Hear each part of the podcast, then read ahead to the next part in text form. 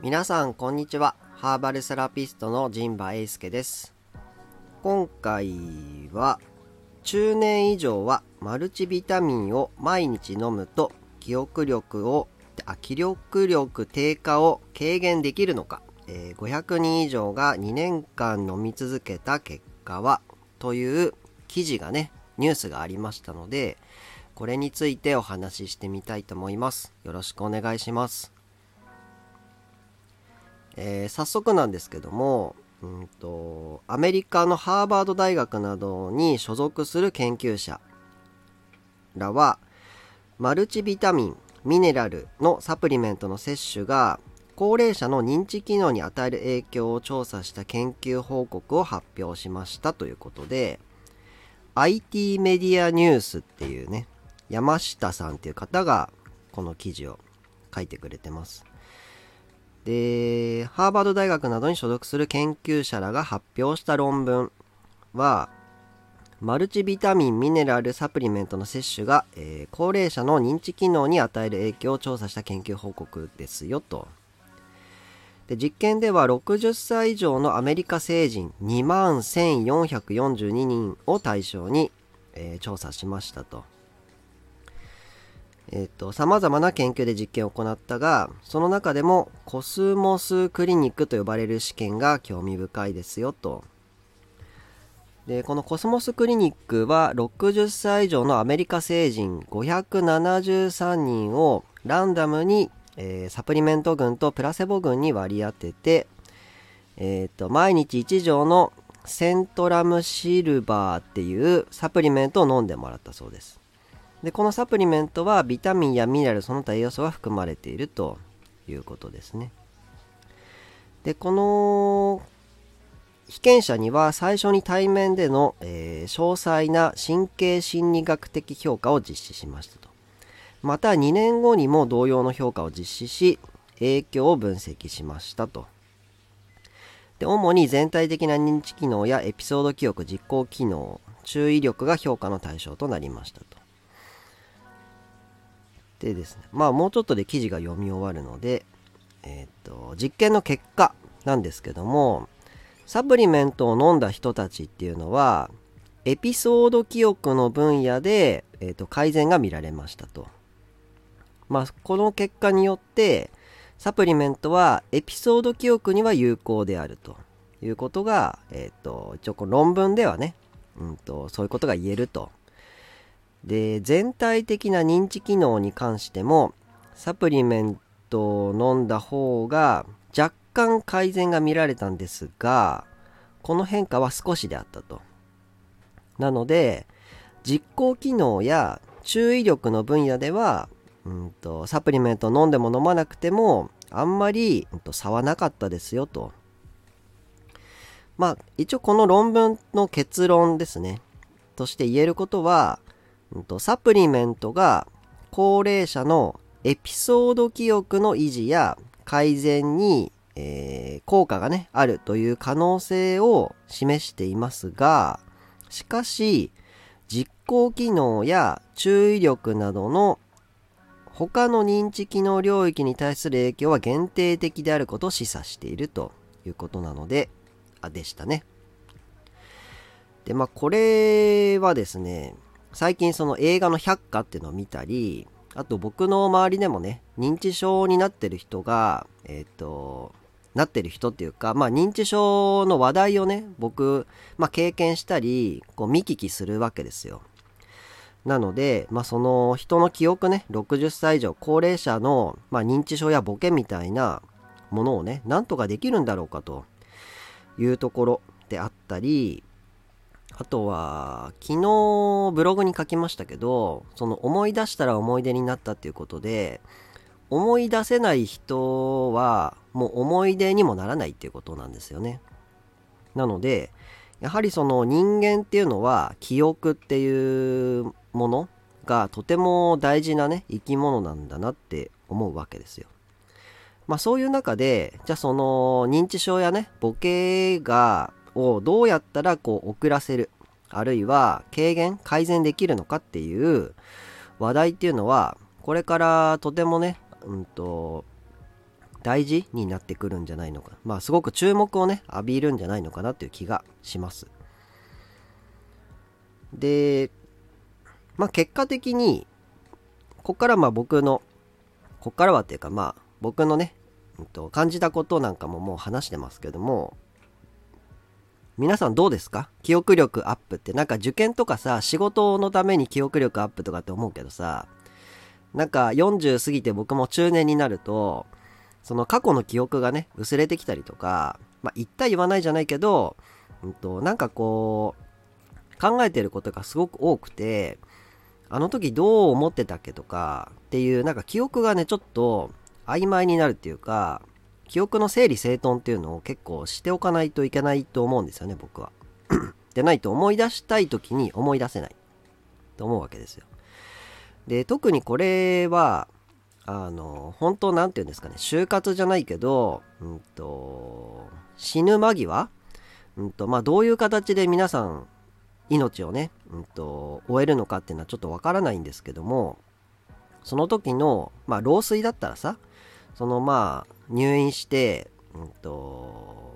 まあ自然と亡くなるっていうパターンが多いと思うんですけどうちのじいちゃんも自宅介護でねあの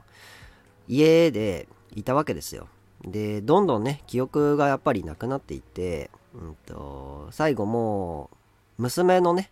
介護をしてくれてる娘のことももう分からなくなってしまうっていうのを子供ながらにねなんとなく覚えてるんです。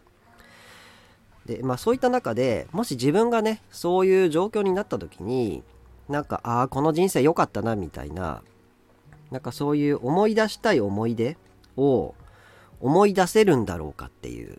ことって結構その大事だと思うんですよ。本当死ぬ間際っていうかさ例えばあと3日で亡くなりますとかあと1週間で寿命がね尽きてしまいますってなった時に自分は何をするのかっていう。で先日もねあのー、指名手配犯の方が、うんと、末期がんでね、うんと、自分のね本名を口にしてで数日後にね亡くなっているということもあって最後はね自分の名前で本名でね死にたかったみたいな報道も見ています。で僕最近 Yahoo ニュースとか テレビをねもうほとんど見てなくてもう NHK ニュースの、うんと、トップ3記事ぐらいしかもう見てないんですよほとんど。あとは Twitter でたまに先駆けニュースとかねを見るぐらいで、うんと、あんまりそのメディアのね報道をデジタルデトックスじゃないけどちょっと距離を置いてるわけです今。でなんか Twitter を見てるとその逃亡犯のね、うんと、生活の実態はこうだったみたいな 報道がなんかされてるみたいですけども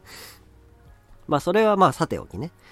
ただまあどんな形みんな人はいずれ死ぬどうせ死ぬわけですからその時にね何を思って死ぬのかっていうことは結構、うんと、大事な問題なんじゃないのかなっていう気がするんですよ。そのもう高齢まあ僕もねいつ車に ひかれて死ぬかもしれないしなんか災害に巻き込まれてしまうかもしれないしどういうふうに終わるかわからないけどまあでも仮に順調にですよ何もなくうまくいってで老衰で死ぬってなった時にその結局なんか視力も味覚も嗅覚も五感が全部こう衰えていくわけじゃないですか。だから、で、しかももう老衰だから、なんかハンバーグ食べたいとかさ、マクドナルド食べたいとかっていう気にもならないんじゃないのかな。な、なるんだったらそれでいいんだけど、ならないんじゃないのかなと思って。で、なんかアニメや漫画を見たいと思っても、なんかそういう気持ちにもならないってなった時に、結局向き合うのは自分が過ごしてきた人生だし、その記憶や経験や体験だと思うんですよ。で、それってなんか何もいらないじゃないですか。もう目をつぶって思い出そうとすれば思い出せるわけじゃないですか。まあ、想像や妄想に近い領域かもしれないんですけど、でも本当の最後の最後、うんと、ちょっと、これも、あのー、ちょっと生々しい話かもしれないけど、この前の NHK ニュースでも、能登半島沖地震でしたっけ？あの、1月1日にね、起きた地震で、その亡くなった方のその司法解剖っていうかね調査をしていて4割は圧死っていうことでその倒壊に巻き込まれて亡くなっててで他の人たちもいろいろあるんですけど、うんと、投資とかね、うんと、あと栄養失低低体温だっけ？投資とか低体温とかで亡くなってるって方も3割ぐらいって書いてなかったかな。で本当にねもう助からないとそういう状況になった時に頼れる？そこでマウーバーも頼めないしさ。あの誰かに電話もできないしさ。もう自分の体一つじゃないですか。でその時にどうやってこう死を覚悟して受け入れて命を終えるのかってなった時に自分の思い出とか記憶とね向き合う時間になってしまうと思うんですよ。それが30分なのか1時間なのか半日なのか72時間なのかわからないけどとてつもなく長くて大変な時間だと思うんですよ。でそういう時のためにって言ったらあれだけどね。でこれなんでそれを僕がねこれをこう熱く語ってしまってるかっていうとあの3年ぐらい前に NHK のね最後の講義っていう番組があってその時三浦淳さんがねそのまあこれあの文庫本にもなってるので、あの、ぜひね、あの、気になった方は読んでいただけたら、すごく参考に、参考に、ためになる本なんだと思うんですけど、番組もあってね。で、それで、走馬灯を60に、三浦淳さんは60になって、還暦になって、うんと、走馬灯を用意しようと思ってるみたいなこと言ってるんですよ。なんで、その、自分が死ぬ間際、どんな、うんと、フィルムっていうかね、ムービー、要は走馬灯、ラストムービーですよね。自分のムービーを見たいのかっていうことを面白おかしくお話ししてくださってて。で僕もその絵にすごく共感したんですよ。40ぐらいに見たんですけど。でそういうことをねちょっとずつこう考えた時に、うんと、本当死に際っていうかねそういう死を覚悟して受け入れなきゃいけないっていう時にそういう走馬とああれ楽しかったなとかあこんなことしたなとかあここれはまあ頑張ったけどダメだったなとかこれは頑張んなかったけどなんかうまくいったぞとかあんな友達に助けてもらって勇気づけてもらったなとかねなんかそういうことを死に際思い出すんじゃないのかなっていう気がするんですよね。っていうね話をちょっと脱線しましたけどもまあそんなこともね今回のニュースを見て思ったわけです。で一応その一応ね、ハーバルセラピストのオチとしては、この、まあ、アメリカ的にはね、マルチビタミンで、その認知症改善できたら良くないっていうね。そしたらほら、医療でもさ、こういう、あれできるじゃんっていう。ただ、まあ、マルチビタミンっていうのは、結局食事でね、ケアできることなので、まあ、食事でできる範囲とか、あるいはその治療とかね、予防医学的にこういうビタミン剤的なものをね、投与すれば、どこまでの範囲でカバーできるかっていうことがこれで分かったと思うんですよね。あとはまあ、もっとね、画期的なことは、もっと別のね、先端医療みたいなテクノロジーが必要だと思うんですけど、ただ僕らができることっていうのは、うんと、まあそういうことになるわけですよね。で一方で、この、エピソード記憶がマルチビタミンで改善できたっていうことはですよ、このビタミンが不足していると、エピソード記憶が欠落していくっていうことですよね。早く失っていくっていうことですよね。つまりやっぱり、うんと、適切な食事っていうんですか、うんと、バランスのいい食事っていうのは、うんと、日頃のね、自分の記憶力のパフォーマンスにも影響を及ぼしているということも逆に言えるわけですよね。その、